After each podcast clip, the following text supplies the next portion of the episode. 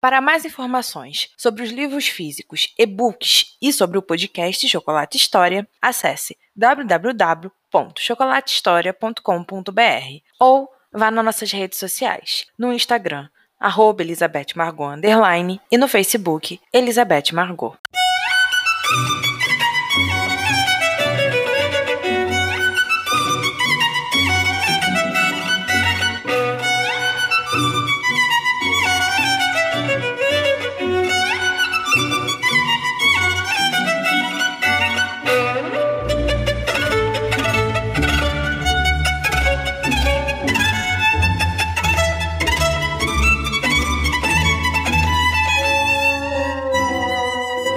Garrafa de uísque foi levada até ele assim que Edgar chegou ao clube. Estava no Black and White, um dos clubes mais restritos e luxuosos de Londres, e como tal, recebia toda a atenção que um duque deveria ter. Tinha escolhido ficar em uma das salas comuns. Não queria privacidade agora. Se olhasse aqueles nobres socializando entre si, talvez esquecesse do que tinha descoberto há apenas algumas horas atrás. Mas a certeza de saber que Beatrice Bradley amava Scriven e que ele estava cortejando a irmã mais nova dela e sendo retribuído, tinha entrado na mente de Edgar e o deixado inquieto e não saído. Aquilo estava tão mal explicado e longe de ser resolvido. A jovem claramente não havia deixado de amar o Marquês, e a primeira pergunta que vinha à sua cabeça era o porquê. Beatriz nunca tinha chamado a atenção da sociedade, muito menos sua, mas de uma coisa ele sabia: ela era uma pessoa sensata. Benedict deixava isso bem claro quando elogiava a irmã gêmea. Os dois tinham uma relação tão profunda e íntima que chegava a deixar muitas pessoas assustadas. O conde sabia o que a irmã estava pensando apenas olhando para ela. Isso era algo que Edgar já tinha visto acontecer várias vezes.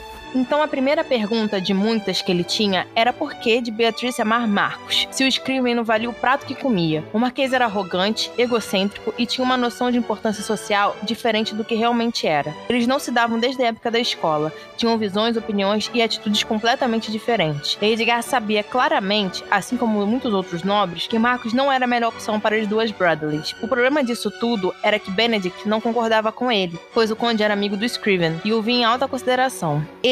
Não sabia o que faria com aquela informação. Havia visto Beatriz chorar pela segunda vez e aquilo incomodava. Não gostava de pensar que poderia causar dor a alguém, principalmente aqueles olhos verdes. Não, não faria nada, nem pensaria mais naquilo. Excluiria a informação da sua mente e nunca mais olharia, como tinha feito todos aqueles anos em que Beatriz havia passado despercebida para si. E como tal, seus assuntos não o interessavam. Mas ainda assim, envolvia Scriven, e era algo que Edgar não estava acostumado a ignorar, principalmente sabendo da idiotice do Marquês. Faria melhor, os observaria. Teria que ir ao baile dos Johnsons para acompanhar Lilian, como havia prometido no início da temporada. Não a deixaria sozinha no salão de baile. Apesar de ser sua meia-irmã, ainda assim levava o nome Radcliffe e era mais nova do que ele. Edgar a protegeria com tudo que tinha. Então a levaria naquele baile ridículo e lá os observaria. Beatrice, a solteirona, e Scriven, o imbecil. Apenas para ter certeza de que estava tomando a melhor decisão de não se envolver ou fazer qualquer coisa com relação àquele assunto. Pois ao contrário da Bradley mais velha, Edgar não tinha mania de se envolver onde não era chamado. Beatrice, que achou que teria uma semana calma, se viu jogando todas as roupas do armário no chão do quarto. Precisava extravasar a sua raiva. Radcliffe havia feito o belíssimo favor de descompensá-la e ainda havia descoberto seu maior segredo. Ai, eu odeio aquele homem, aquele título que o deixa tão convencido de si! Ele não precisa ser convencido. Ele é um duque. Ela olhou para Mary e cruzou os braços. Agora você está do lado dele? Francamente, esperava mais você. A ama riu e segurou suas mãos. Não estou do lado dele, mas não podemos negar que, pelo que você me contou, não tinha muito como ele não agir daquela forma. Mas você concorda com o que ele disse sobre me meter onde não era chamada? As duas tinham sentado na grande cama de Bia e a jovem respirou fundo. Ela não era a primeira briga dele e muito provavelmente não seria a última. Além disso, homens não gostam quando mulheres se metem dessa forma em suas vidas. Eu ia me meter como? Na verdade, eu nem queria estar lá, mas eu não consegui pensar em nada, apenas em separar a briga. E agora? O que eu achei que estava fazendo de bom se virou contra mim. Não, não virou, meu bem. Duvido muito que o Duque fale algo. Ele é bastante sério e reservado. Não explana assuntos para o mundo. Mas esse não é o assunto dele. Envolve o Marcos, que é alguém que ele não se dá bem. Todos sabem disso. Mesmo assim, vamos colocar um pouco de fé nele. Mary levantou e começou a pegar as roupas do chão. Bia se encolheu na cama e ficou observando a ama arrumar a sua bagunça. Sabia que tinha que levantar e ajudá-la, mas não conseguia reorganizar tudo enquanto sua mente estava uma bagunça. E Mary sabia disso. Que vestido devemos escolher para o baile dos Johnsons? Não me lembre desse purgatório. Ela cobriu a cabeça com o travesseiro e quando ia gritar, Mary tomou dela. Não use essa palavra, mocinha. Venha, levante. Precisamos escolher um vestido que lhe caia bem. Não quero. Você pode escolher por mim. Beatrice, Bia assentiu e levantou. Sabia quando podia ou não vencer uma batalha contra a ama. E já havia feito coisas desagradáveis demais por um dia. Que tal o roxo? Ah, o verde claro é melhor. Não, Mary! Quantas vezes ele disse que não usarei mais roupas claras e o rosto me deixa madura demais? Pega o verde escuro, acho que ele servirá. Alma cruzou os braços e avaliou. Ele irá apagar o verde dos seus olhos. É muito escuro justamente por isso que quero usá-lo. Ela tinha ficado pronta antes da mãe e da irmã, e como sempre fazia, tinha ido ao escritório de Ben. O irmão estava sentado em uma poltrona, bebendo um pouco de conhaque e vendo as chamas da lareira se apagarem. Era um homem muito elegante, usava a costumeira roupa preta de gala e tinha os cabelos escuros bem penteados. Ele lhe deu um fetoso sorriso e Bia sentou ao seu lado. Elas ainda vão demorar muito? Acho que não. Barbie já está quase terminando. Assim espero. Não quero chegar mais atrasado do que estamos. Beatriz concordou. Eu não queria nem estar indo. Não pense assim, Bia. Tudo vai melhorar com o tempo. Esse sentimento irá passar. Ela olhou para as chamas. Eu sei que vai passar, mas é duro, dói e me sinto uma idiota, além de odiar bailes. O seu medo ainda o preocupa?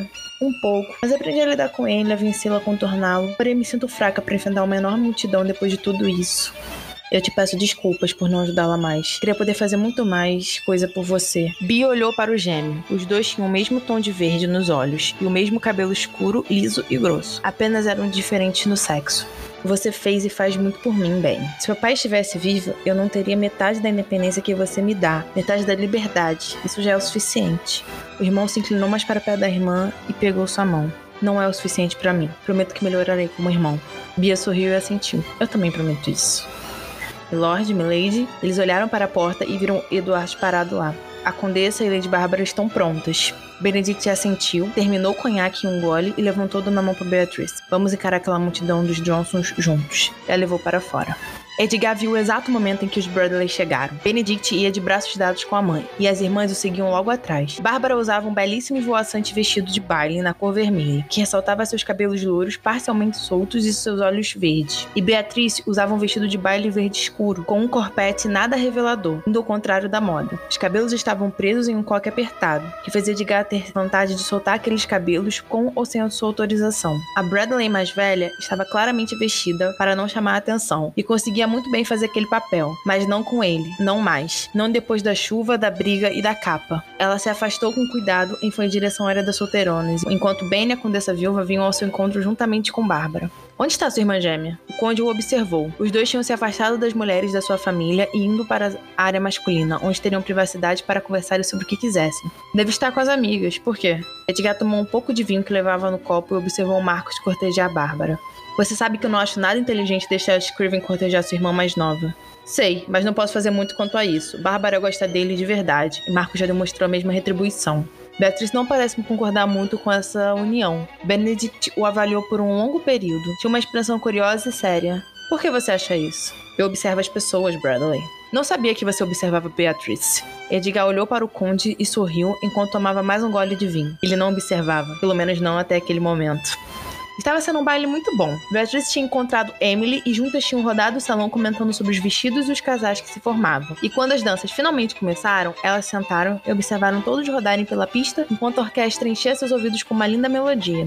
Eu confesso que tenho andado com vontade de dançar. Fazem alguns bailes que não sou levada para a pista de dança. Isso às vezes deixa meus pés tristes. Bia riu com o comentário da amiga. Se quiser, posso pedir para o Ben e levá-la para dançar. Ele nunca ia recusar. Emily deu um sorriso discreto e olhou para a pista. Agora ele está muito ocupado para dançar com alguém como eu. Beatriz seguiu os olhos da amiga e viu o irmão se dirigindo para a pista de dança de braços dados com Lilian, a irmã de Radcliffe. Os dois pareciam estar tendo uma ótima conversa e ela soube naquele momento que aquilo tinha sido ideia de sua mãe. A condessa viúva queria Benny com os melhores partidos da sociedade e Lilian era um deles. Então, depois que ele terminar com Lilian, eu mesmo irei até lá e falarei com ele. Emília olhou e corou. Você está me empurrando para cima do seu irmão? A Bradley fingiu se sentir ofendida e levantou. Você está duvidando de mim? Eu prometi não me meter nos assuntos de vocês, mas isso pelo menos eu posso fazer. Bia deu uma belíssima risada e quando olhou para a amiga, viu que Emily estava vermelha e com os olhos arregalados. Ah, não, me desculpa, eu estava brincando, Millie, não foi minha intenção. Bia, olhe para trás. A amiga falou em um sussurro e apontou para cima do ombro de Beatrice. A Bradley virou o mais rápido que pôde e o viu, com certeza ficou pior que Emily. O Duque Radcliffe estava ali, parado com toda a sua imponência. A roupa de gala preta o deixava mais lindo ainda, e seus cabelos ruivos estavam como de costume, perfeitamente arrumados. Lady Beatrice, me dê a honra dessa dança. Aquele não era um pedido, mas uma ordem. Um homem como Edgar não pedia coisas às pessoas, ele mandava nelas, e estava fazendo isso ali, com Bia.